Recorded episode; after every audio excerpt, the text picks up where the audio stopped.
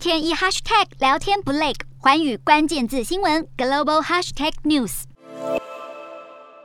中国疫情有趋缓的迹象，原本严格的封控措施也陆续调整，因此包括江西等四省在内的地区都开始对防疫措施进行动态调整，不再随意进行限制，也放宽对低风险区采取的防疫政策。中国经济因为严格的清零政策大受打击，外界预测当局今年设定的百分之五点五成长目标恐怕难以达成。中国国家统计局数据显示，四月份社会消费品零售总额年减百分之十一点一，来到两兆九千四百八十三亿人民币。汽车以外的消费品零售额也是下降百分之八点四，来到人民币两兆六千九百一十六亿元。于是各地方政府开始发放消费券或是数位红包，鼓励民众买买买，希望能够刺激消费、振兴经济。从中央到地方，中国各级政府大手笔祭出各种的鼓励政策，包括财政补贴、消费券等等，盼望能够重新提振需求，促使经济回温，恢复以往的活力。